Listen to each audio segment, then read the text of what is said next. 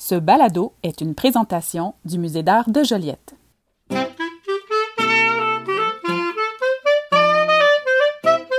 Bienvenue dans Spécialiste en la matière. Le balado qui parle d'art, mais qui en parle peut-être autrement. Autrement, car les intervenantes et intervenants que vous allez entendre ne sont pas des spécialistes du domaine des arts visuels. Pourtant, elles et ils en parlent avec brio.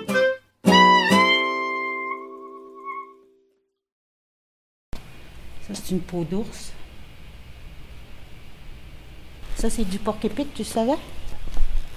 Non, ça, c'est du poil de... Mais ça ressemble à du porc-épic quand même, là.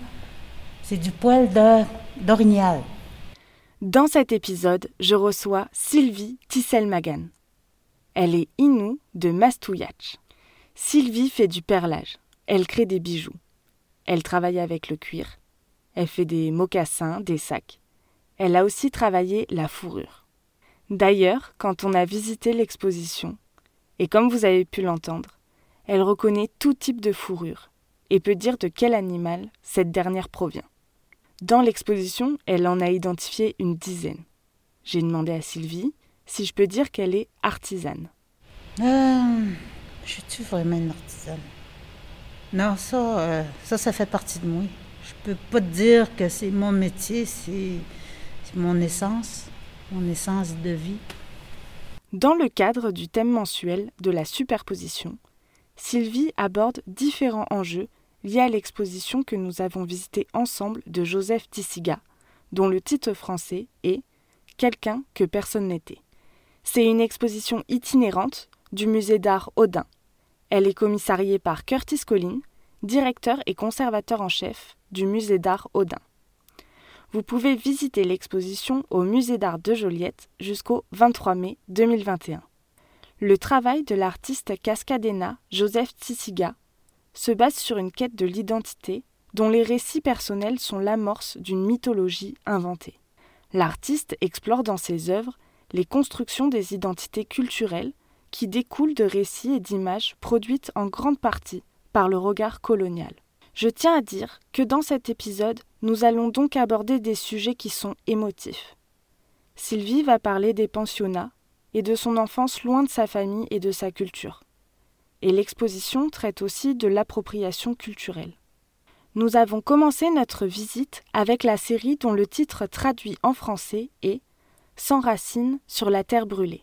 Ces œuvres sont de grandes photographies imprimées sur bois, retouchées à l'aquarelle et recouvertes d'une pellicule de plastique. Les images documentent une performance de Tissiga pendant laquelle il fait référence à sa propre identité. Sylvie m'a partagé devant les œuvres des souvenirs de gestes que son père effectuait. C'est ça que mon père faisait, avec ses rames, là, puis prenait des arbres qui étaient déjà brûlés comme ça. Puis là, il était là avec son couteau croche, là. Il aimait ça, mais quand il avait fini, il était tout noir. Et c'était pour faire quoi, après? Ben, des rames, euh, des fûts de raquettes, des affaires comme ça, là. Mais c'était faisable, c'était plus solide encore. Mais le bois autour de ça, il est super beau quand même, même si c'est brûlé, là. Puis lui, ben, il fait de la récupération. Ça, c'est pour faire une boucanière ou il défait sa boucanière? C'est quoi? Une boucanière, c'est quand tu veux faire du makoucham. C'est euh, de la viande euh, boucanée, là, que ce soit du castor ou... Euh, là, on envoie ça, c'est un morceau de bois où il y a déjà boucanière.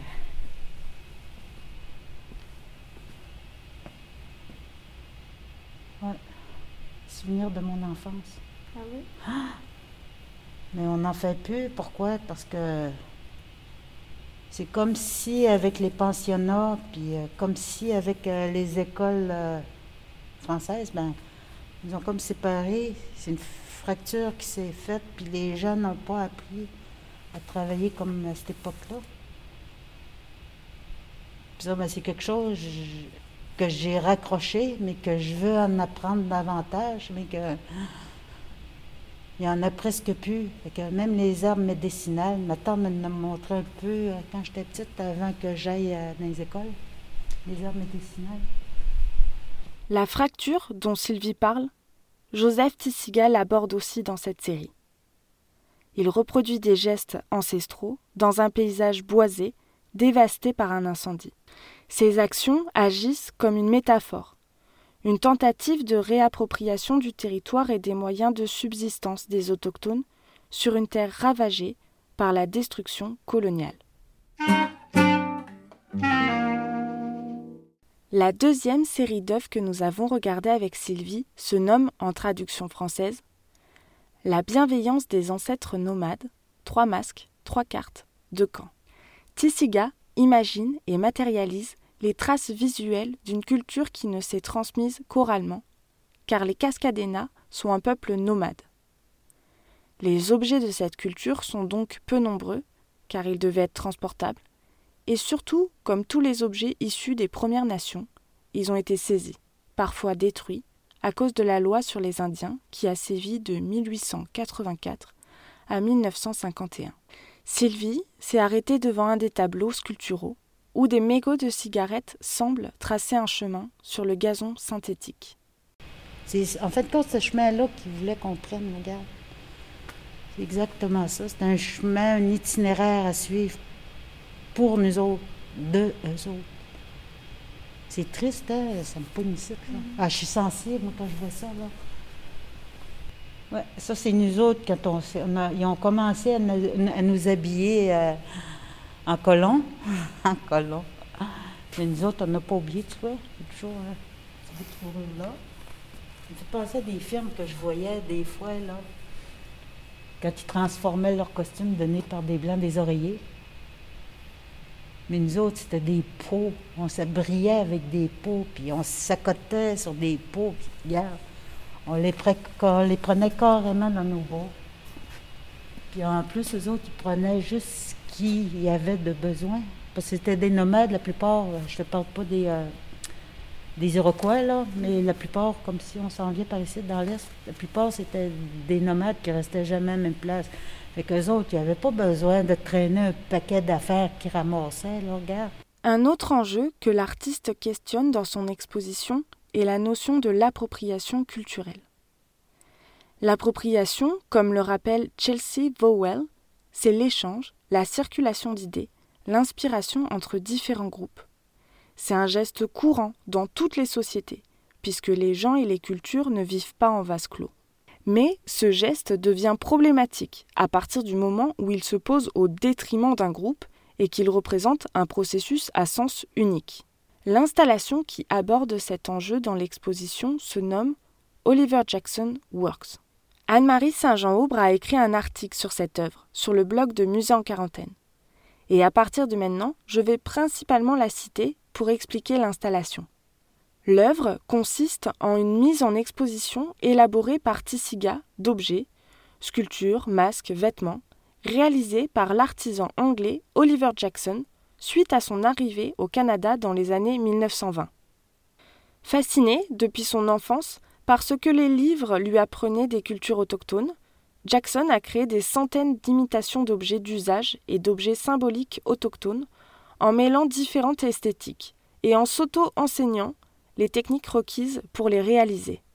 Sylvie a su détecter les disparités que présentent les objets fabriqués par Oliver Jackson, tant par les entremêlements culturels, petite influence asiatique, les pattes de dragon, cette là? Mhm. Ou les incohérences que présentent les objets. Ouais, ça c'est euh, tambour. Mais on voit hein, que c'est une vieille culture pareil. Mais ça a été vieilli Ça a vieilli naturellement ou ils l'ont fait vieillir? Ah, ça doit être. Ah, ça, c'est des vrais clous. Mais habituellement, les autres, ils faisaient pas ça avec des clous. Ils faisaient ça avec des branches. Ils faisaient des trous, puis ils rentraient des, euh, des morceaux de bois dur à l'intérieur. Ça pouvait être euh, du boulot, du boulot super solide. Puis ça, c'est une autre coiffe. C'est quoi? C'est une coiffe? Oui, c'est une coiffe. Mais je comprends pas, il la porte par en arrière de main. Comme mentionné plus tôt, la loi sur les Indiens a engendré la diminution de production de biens des communautés autochtones. Alors que ces communautés se faisaient confisquer leurs biens, les faux artefacts à caractère autochtone circulaient librement et pouvaient être produits par des non-autochtones qui en tiraient profit.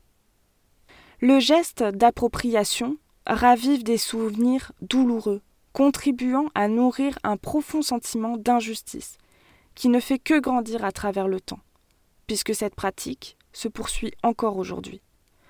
Je vous laisse entendre la réaction de Sylvie sur les objets qui sont exposés au mage. C'est parce que c'est désastreux, c'est parce que les autres, on les a mis à l'écart de ce qui faisait partie de leur âme, parce qu'en fin de compte, c'est ça, là, gars. Si quelque chose te sort de la tête qui part de rien, c'est parce que ça vient de ton profond à toi, puis que tu arrives à le matérialiser, là. Ça enlève ça, là, regarde. On dirait que tu n'as même plus le droit de penser qu'ils vont t'assombrir euh, le cerveau avec euh, des affaires que, qui ne font pas partie de toi. Vont te transformer ça en, en indien bien, bien éduqué mais qui a presque tout oublié. Imagine, moi, si on ne m'avait pas désinstallé où ce que j'étais, Caroline, j'aurais pu en faire des pots d'orignal. Mais regarde, c'est fait, c'est fait. C'est dommage, pareil. Ben, c'est dommage pour des, euh, nations. Ça me fait de quoi? Mes tantes travaillaient comme ça aux autres plein de perlage de main. Puis le pire, c'est que, oh, on peut-tu faire du troc? On peut vous donner des aiguilles, du fil, puis d'autres perles. Mais ne comptait pas la peau qu'elle avait, qu'elle avait tannée elle-même. Parce qu'à l'époque, elle restait, elle venait juste d'être installée au lac Saint-Bastien, puis euh, les fermiers leur donnaient des peaux de, de vache, puis elle tenait ça, elle-même, boucanée, puis tout. Puis euh, c'est ça. Quand elle voulait avoir des, euh, du matériel pour travailler, mais les autres leur faisaient du troc. Donne-moi ça, là, je vais te donner ça, ça, ça, ça. Il y en avait des perles puis du fil, là, mais l'argent rentrait pas souvent. Un peu décevant, mais je suis sûre que, regarde, c'est pas vrai que les Autochtones ne se rappellent plus de, tout ça, là, regarde. C'est juste que lui, s'est mis en avant-plan pour dire, regarde, on est capable d'en faire, nous autres aussi, regarde. Mais c'est à s'y tromper pareil. Hein. L'exposition de Joseph Tissiga soulève la question de comment reconnecter avec son histoire, sa culture, quand tant d'efforts ont été faits pour la marginaliser et l'affaiblir. L'exposition propose plusieurs pistes de solutions. Je citerai le musée du patrimoine Chouchouaps, qui appartient à la Première Nation West Bank et qui aujourd'hui possède les objets d'Oliver Jackson.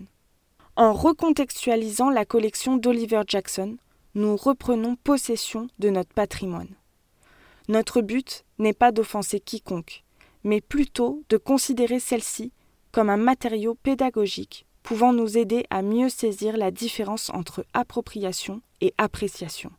Le musée du patrimoine Chouchouaps appartient à la Première Nation West Bank, une des huit communautés membres de la nation Sikh.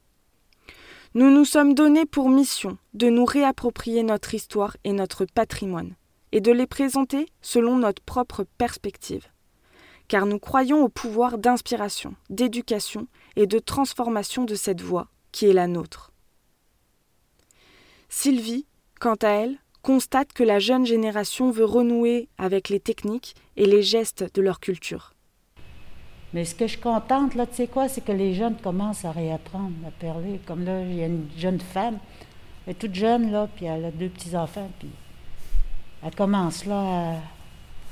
Tu sais, c'est comme si la génération perdue des Autochtones qui ont été dans les pensionnats, les générations, parce que quoi, ça prend cinq, six, cette génération peut-être à détruire, mais ça peut reprendre 5, 6, 7 générations à revenir.